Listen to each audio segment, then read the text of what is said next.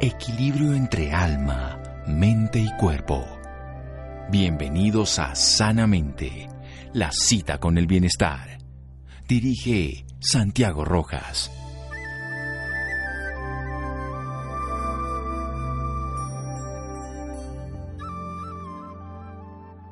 Las enfermedades por lo general son los intereses que se pagan por los placeres. John Ray.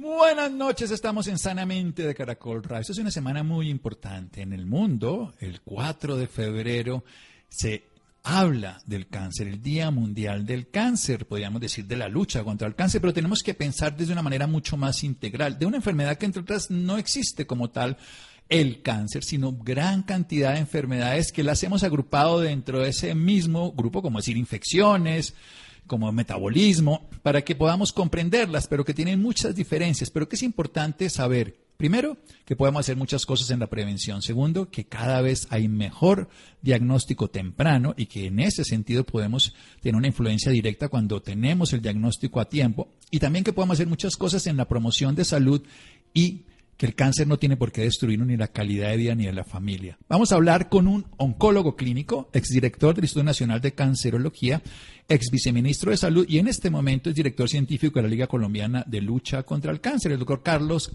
José Castro Espinosa. Doctor Castro, buenas noches y gracias por acompañarnos. muy buenas noches a todos los trasnochadores. Eh, estoy seguro que son muchos los que escuchan este programa de Sanamente. Y gracias a ti, Santiago, por permitirme dirigirme contigo a la audiencia y hablarles de este Día Mundial de la Lucha contra el Cáncer, porque como bien lo mencionaste, no es una enfermedad, son muchas y que yo creo que todos podemos y tenemos la responsabilidad de hacer algo para torcerle el pescuezo a esa enfermedad. Sí, de una manera simple, ¿qué es lo característico de estas enfermedades comunes que algunos hablan hasta de 300 que la llamamos cáncer? Bueno, yo creo que el cáncer a nivel mundial, primero quería comentar la situación del cáncer a nivel mundial y luego a nivel colombiano. El cáncer realmente es, una, es un problema de salud pública tanto en los países desarrollados como en los países en vías de desarrollo. Si uno mira eh, las cifras de la, de la, de la Organización Internacional de Cáncer, la IARC, uno se da cuenta que esto afecta a países desarrollados y a los países en vías de desarrollo por igual aceptando que la incidencia de ciertos tumores en, los países desarrollados es algo diferente a los que tienen los países en vías de desarrollo. Pero el precio emocional, físico, eh, espiritual y financiero que todos los países del mundo tienen que aportarle para el control de esta enfermedad es enorme y de ahí la, la, la, intención de la Liga, del Instituto Nacional de Cancerología, del Ministerio de Salud y todas las personas como usted, Santiago, que de una u otra manera llevan muchísimos años en esta caravana de personas tratando de controlar esta enfermedad. Es importante que la, audiencia lo conozca. Yo creo que el cáncer aquí en Colombia eh, es un problema indudablemente de salud pública. Eh, año tras año se están diagnosticando aproximadamente 120 mil casos nuevos y año tras año tenemos que despedir 50 mil colombianos y colombianas que mueren de esta enfermedad. Y a nivel mundial, pues esta cifra se pasa a los millones. Yo creo que es importante saber que el cáncer es una enfermedad que hay que reconocerlo con humildad, Santiago.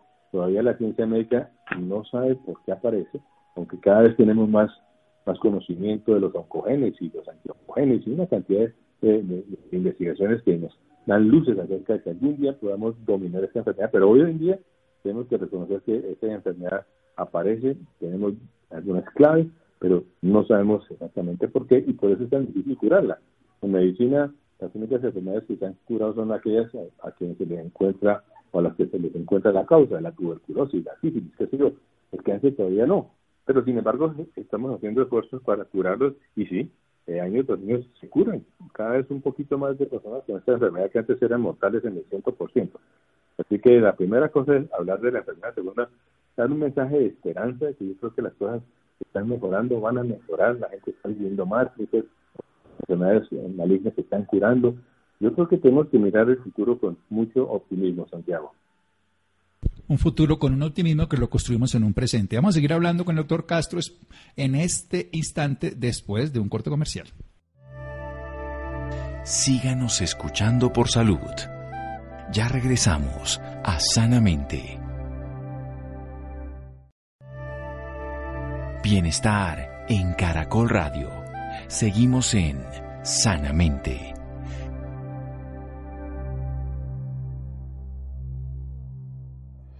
Seguimos en Sanamente de Caracol Radio. Carlos José Castro Espinosa, oncólogo clínico, exdirector del Instituto Nacional de Cancerología, ex viceministro de Salud y actual director científico de la Liga Colombiana de Lucha contra el Cáncer. Este 4 de febrero, en todo el planeta se habla de la lucha contra el cáncer, pero esto no es un tema de un día, es un tema de una vida. En todo el mundo existe una enfermedad, la segunda causa de muerte en muchos países, eh, en algunos países muy por encima del COVID. En Colombia es la mitad, aproximadamente 50 mil personas por año fallecen de diferentes variables o, digamos, variedades de esta enfermedad que se caracteriza por un crecimiento celular aberrante, descontrolado, donde influyen muchos factores, algunos conocidos, otros desconocidos, donde tenemos ya a nivel mucho más cercano a lo que hace la célula, pero no sabemos por qué lo produce, por qué se cambian todo ese sistema de manejo de energía, por qué empiezan a no morir células que están programadas para esto.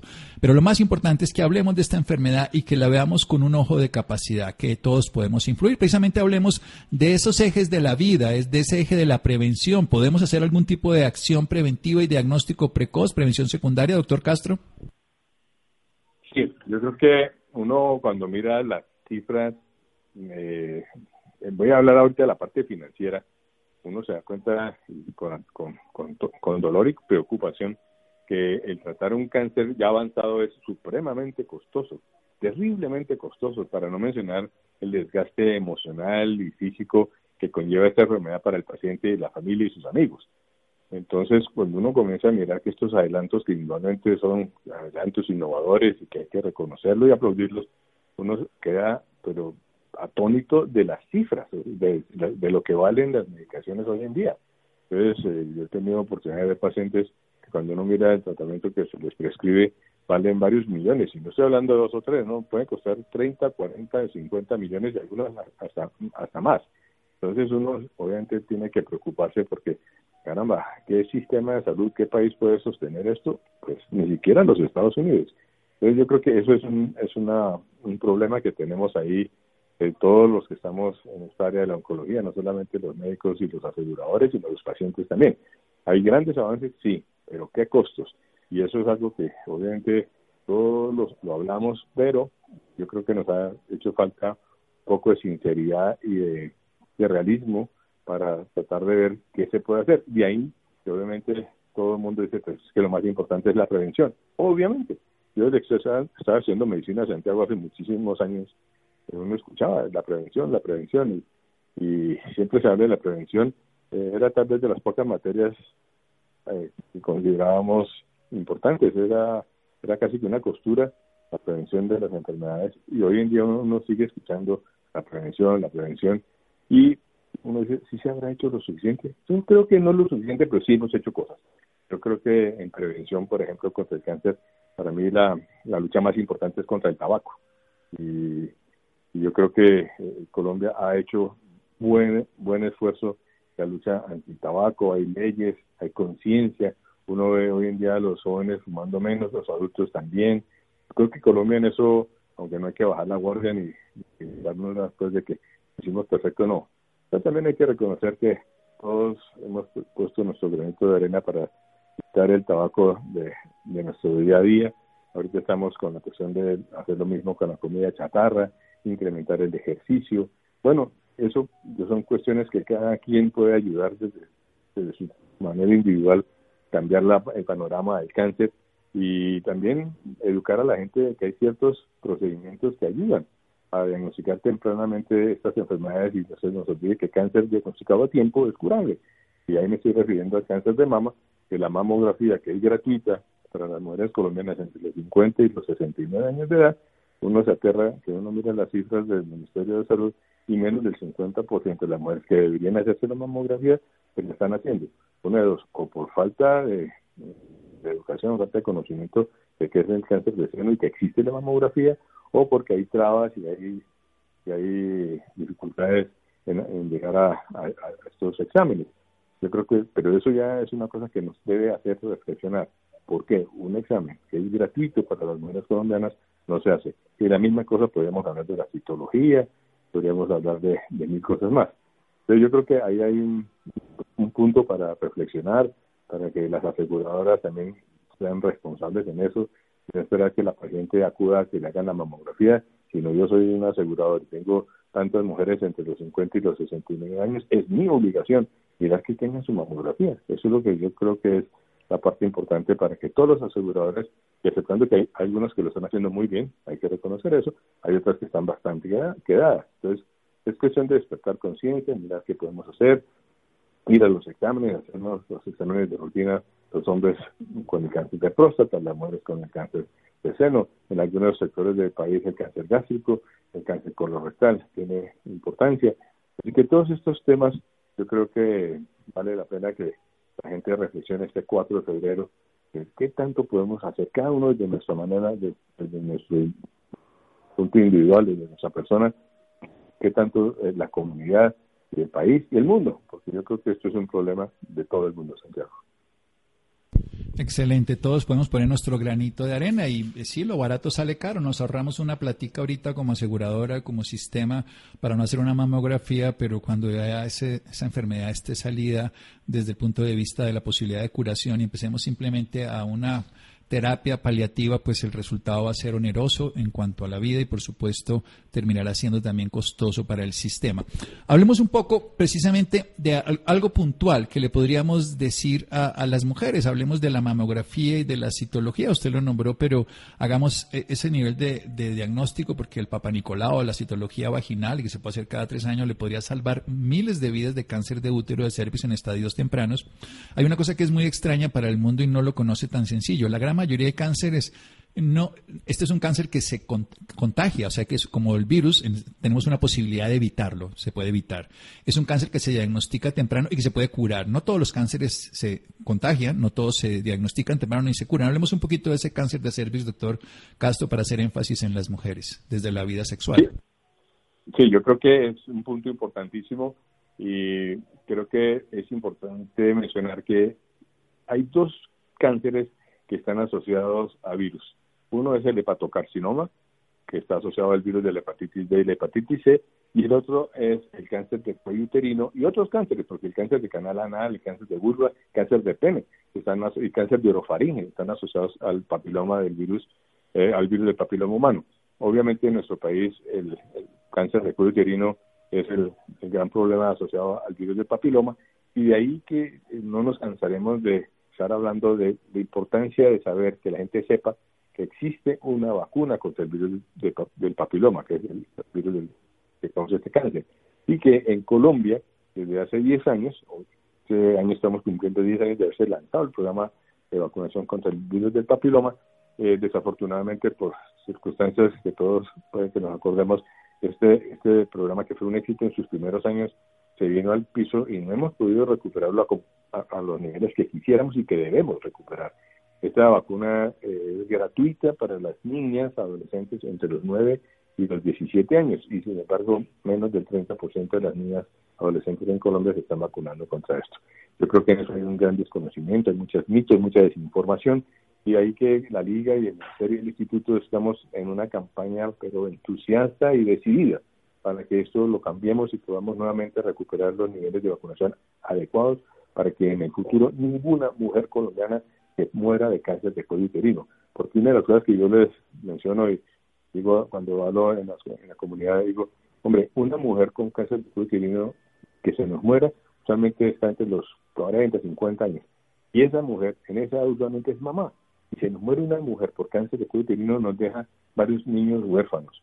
Y, es inaceptable que teniendo la vacuna y teniendo el conocimiento no podamos brindarle a nuestras mujeres del futuro, las madres del futuro, este, este, este, esta nueva herramienta para controlar el cáncer, que es la vacuna contra el virus humano. Ojalá algún día también podamos vacunar a los varones de manera gratuita. Hoy en día solamente es gratuita para las niñas, pero ojalá algún día el próximo gobierno o alguien tome una decisión valiente e inteligente para que incluyamos la vacunación para los varones también.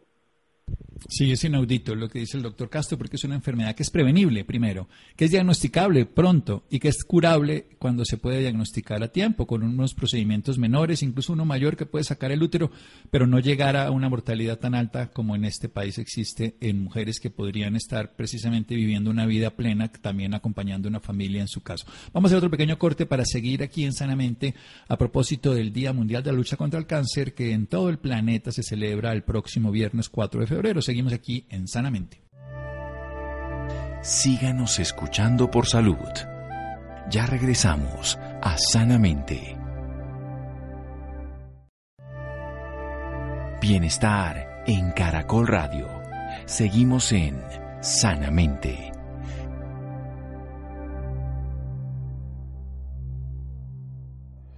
Seguimos en Sanamente de Caracol Radio, oncólogo clínico, exdirector del Instituto Nacional de Cancerología, ex viceministro de Salud y actualmente director científico de la Liga Colombiana de Lucha contra el Cáncer, el doctor Carlos José Castro Espinosa. Él es médico y nos está hablando de una enfermedad que abunda en el planeta, que tenemos todavía muchas deficiencias en poder saber qué ocurre, pero que en las variedades que conocemos, de las 300 que existen, que podemos hacer prevención, como en el cáncer de en útero podríamos tener, en este caso, desde las niñas, la prevención, prevención, evitar, como ocurre, y sobre todo con una eficiencia mucho más alta que incluso las vacunas ahora de las infecciones de otro tipo de virus. Tenemos una eficiencia muy alta en la prevención con la vacuna que se podría colocar en las niñas desde los 9 a los 17 años para evitar el cáncer de cuello uterino. También se puede hacer un diagnóstico a través de la citología vaginal y se puede hacer procedimientos que podrían evitar una muerte. Hablemos de la mamografía, de que se hace a los 50 años, quiénes podrían hacerla antes, qué, beneficios, tiene riesgo la mamografía para generar cáncer por la radiación, preguntas que nos hacen, doctor Castro.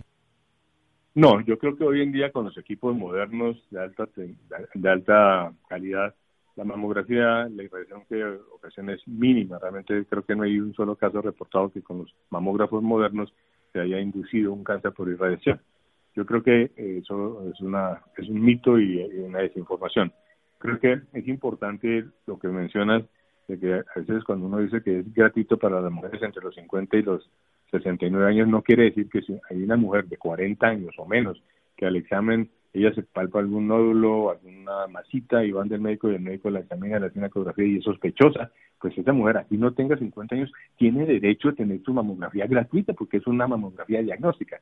La que la otra es la que se llama mamografía de tamizaje, que es el mismo procedimiento, pero muchas veces uno escucha que hay bandos medios de las aseguradoras que porque la mujer tiene 40 años no le autorizan la mamografía que no es de tamizaje sino es con criterio diagnóstico y tienen derecho y uno se cansa de decirle a, las aseguradoras, por favor, no, no nieguen una mamografía que está ordenada por un mastólogo, un oncólogo, porque tienen la, toda la, la, necesidad de hacerla y el paciente la requiere.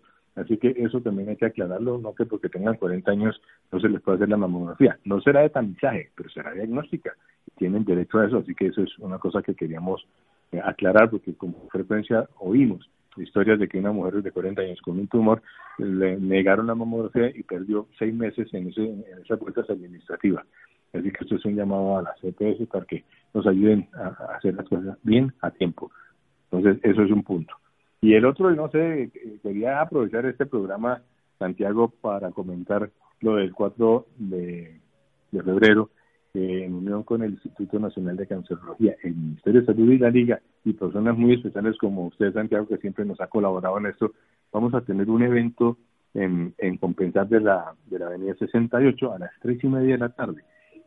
¿Qué vamos a hacer ahí? Pues nos vamos a reunir personas de las diferentes instituciones para hablar acerca de qué planes tiene el país para desarrollar en la siguiente década, eh, tener la oportunidad de escuchar pacientes que han pasado por esta, esta experiencia del cáncer, que es una experiencia que, aunque a veces es dolorosa y triste, es mucho lo que nos enseña.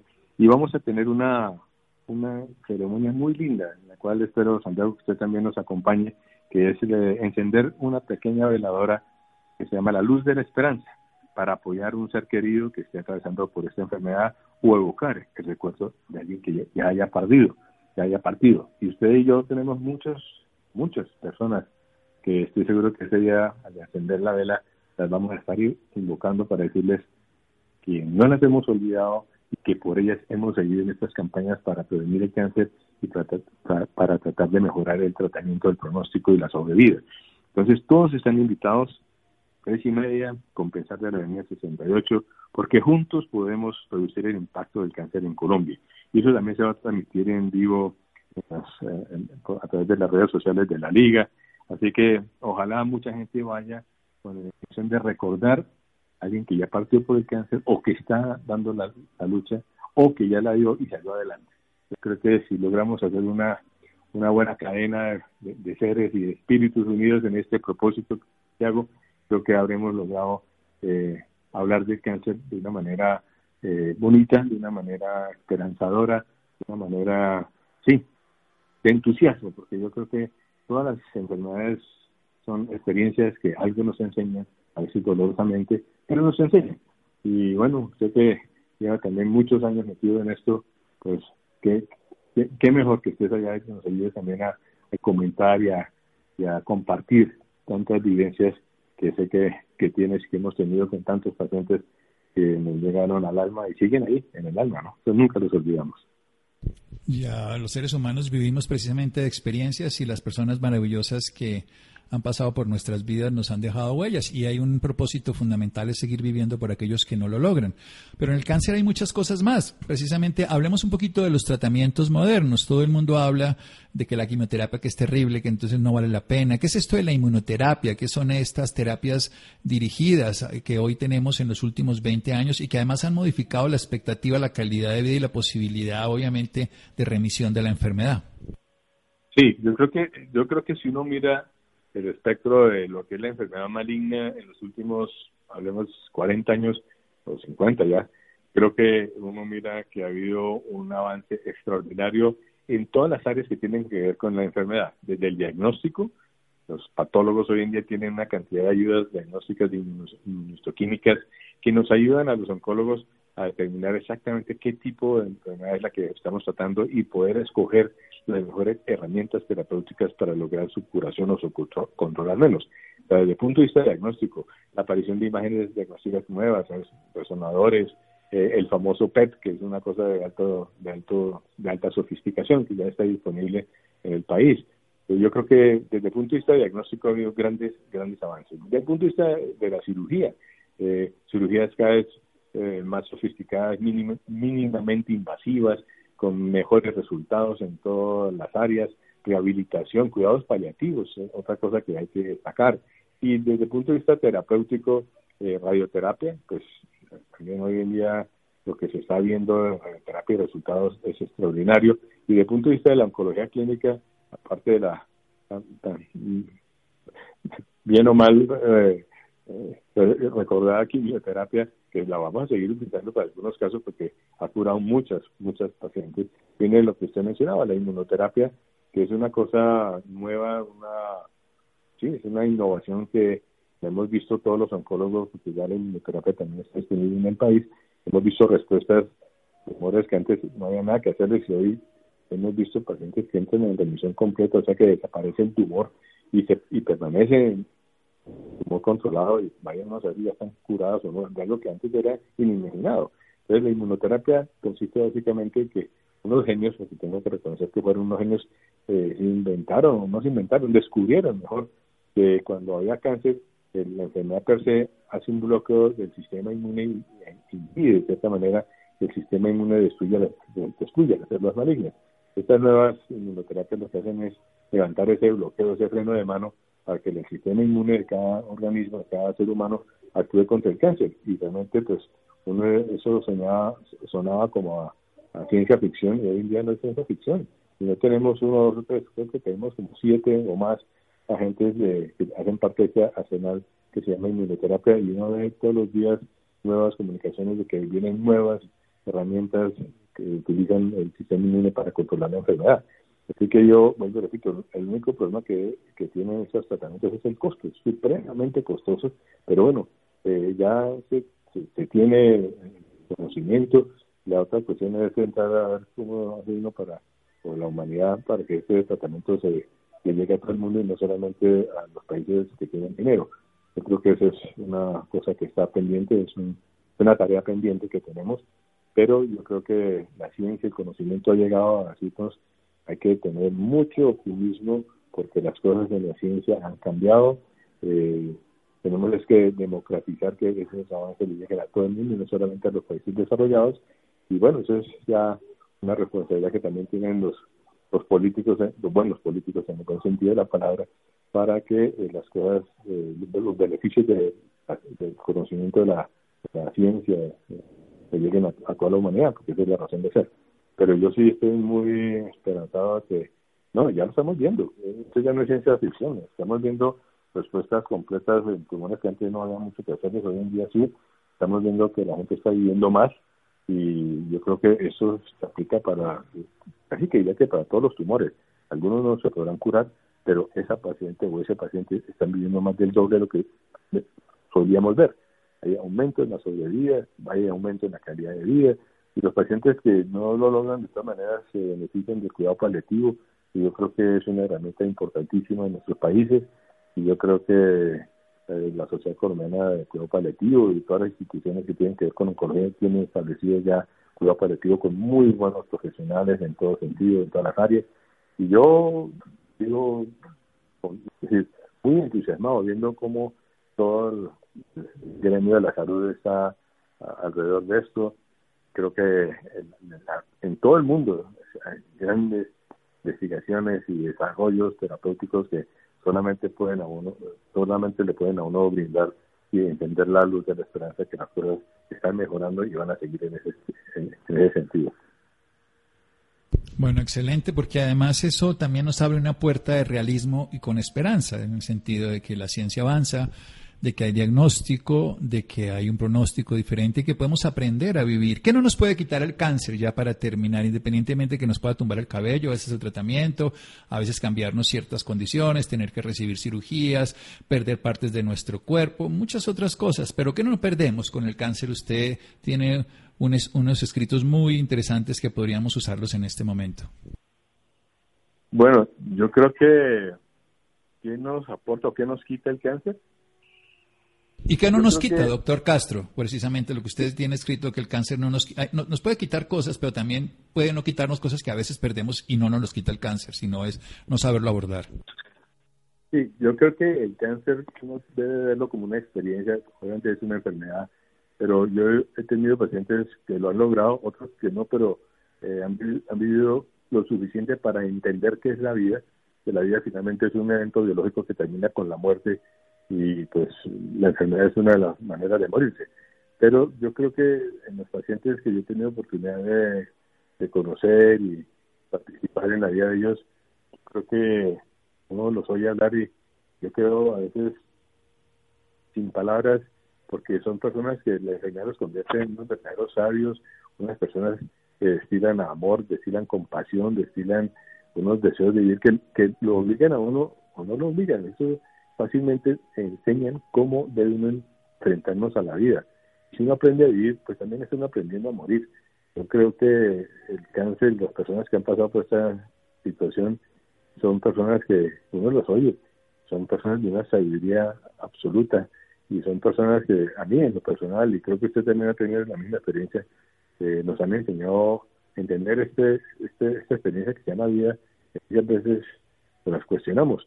Yo creo que la enfermedad es una manera de entender la vida, entender eh, la muerte también, entendernos unos a otros y saber que, bueno, que esto, esta, esta, esta, esta, esta experiencia que se llama vida tiene un, principio y un final, un alfa y un omega, pero que, es hermosa. Yo creo que por más que tengamos momentos duros en las vidas todos, eh, es una experiencia absolutamente linda y uno solamente tiene que estar agradecido que tiene la oportunidad de vivir y dar gracias que alguien también algún día tendremos que morir, pero habiendo vivido, habiendo vivido.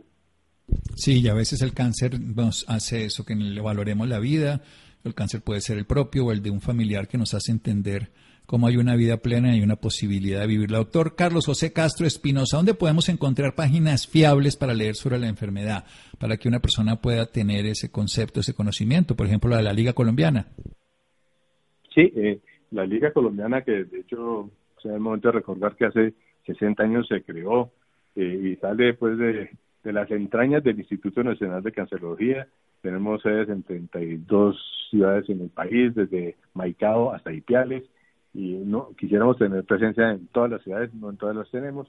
eh, pero siempre habrán las ligas personas que le podrán ayudar a los pacientes de todas las categorías sociales. Aquí no hay eh, ningún tipo de, bloqueos o de, trabas para que un paciente venga a buscar ayuda, consejo y en ocasiones tratamiento en las diferentes ligas.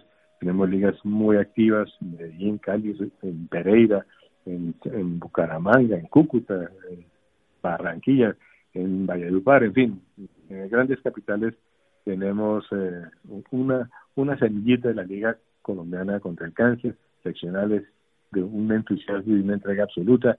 Eh, ese día, el 4, va a estar una persona que es de la liga, que la queremos mucho, que sufrió el cáncer de seno y va a contarnos su experiencia y yo creo que eso va a ser muy muy lindo poder ver cómo aún las personas del sector salud también podemos pasar por estas y que sin embargo pues eso lo que nos hace es eh, tomar aire y llenarnos de entusiasmo y espíritu para aprender, derrotar la enfermedad, controlarla y, más importante, enseñarle a los demás cómo hacer esta, este, este camino eh, de la mano de la enfermedad que llamamos cáncer.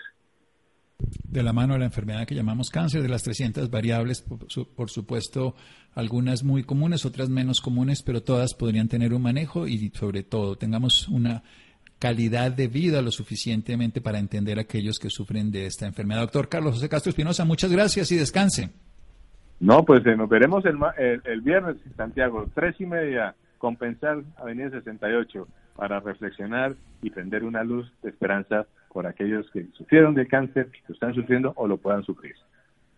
Exactamente, que puede ser cualquiera de nosotros y que podríamos decir que la humanidad en sí mismo por relación o directamente. Seguimos aquí en Sanamente de Caracol Radio síganos escuchando por salud. Ya regresamos a Sanamente. Bienestar en Caracol Radio. Seguimos en Sanamente.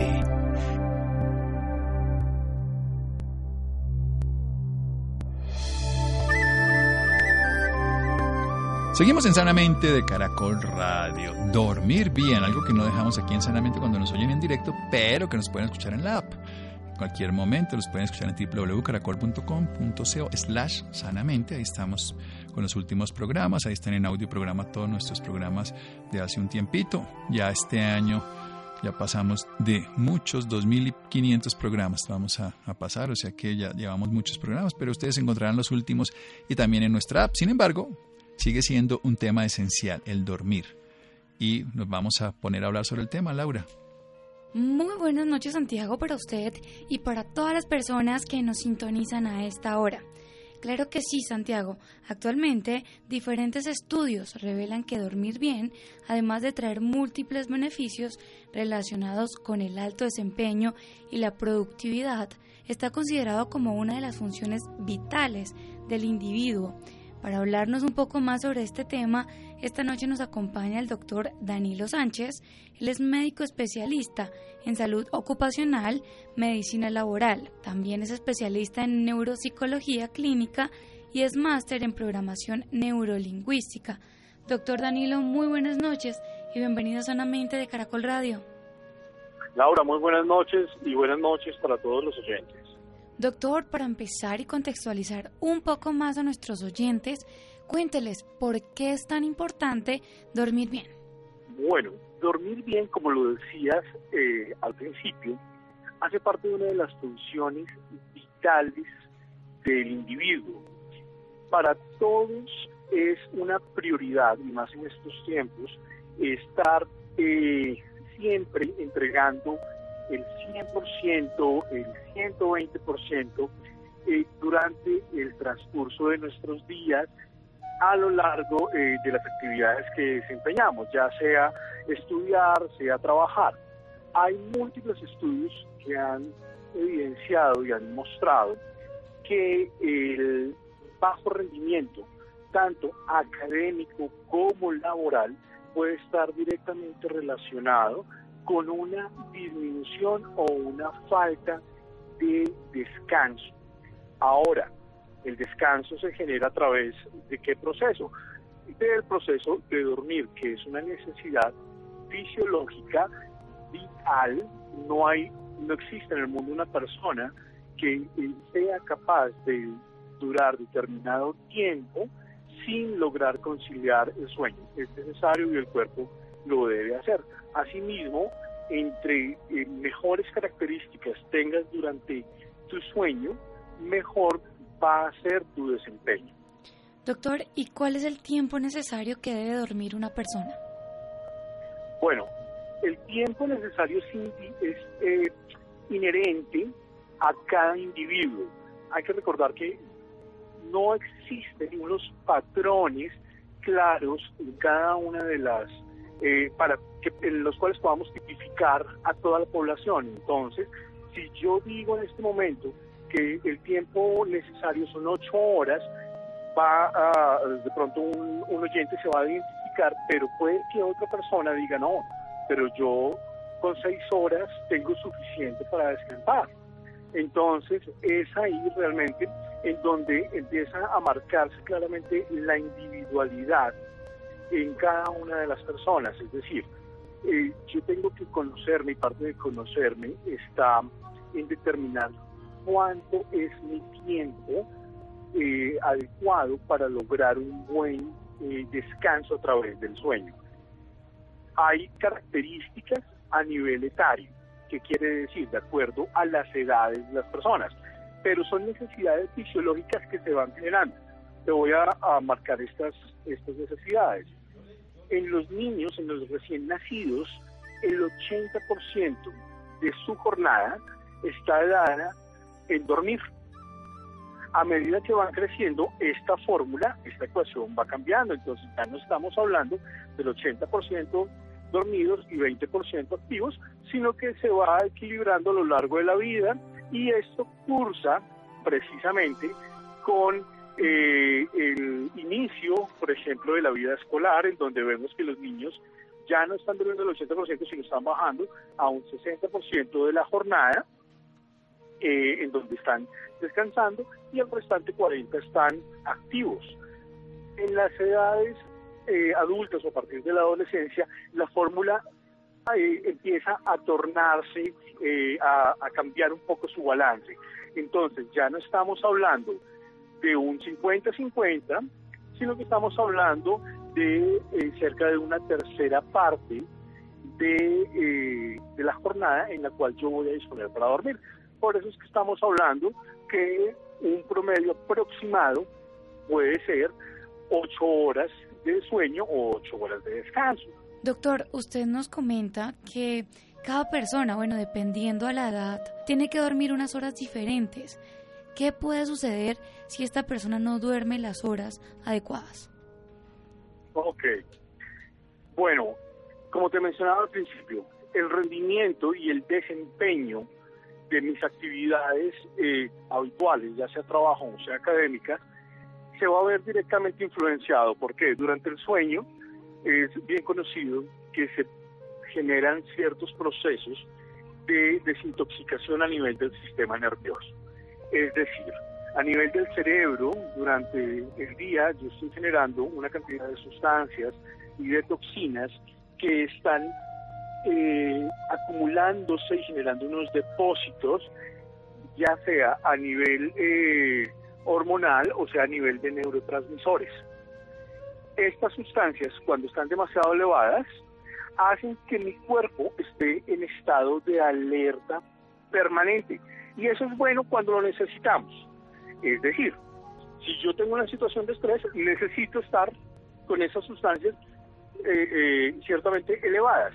Pero el dormir mal, el no descansar, el número de horas suficiente o que yo como individuo requiero y conozco y sé que necesito, va a generar que esas sustancias se acumulen crónicamente y ese estado de alerta me va a llevar a estar en un estrés permanente a nivel del sistema nervioso en donde realmente voy a empezar a tener eh, un bloqueo en los en mis procesos, en mis funciones normales, voy a tener falta de concentración, Em, voy a tener problemas de memoria, voy a tener eh, manifestaciones a nivel emocional que son muy marcadas y muy frecuentes en estos días, por ejemplo el estrés, Entonces, voy a empezar a generar una cantidad de alteraciones indeseables si yo no logro un buen descanso. Doctor, ¿y usted cree que el sueño afecta la alimentación de la persona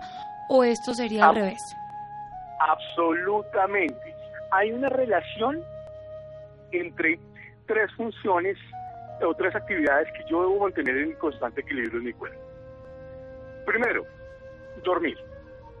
Segundo, alimentarme. Tercero, actividad física. Son eh, actividades que mi cuerpo requiere y que deben estar balanceadas.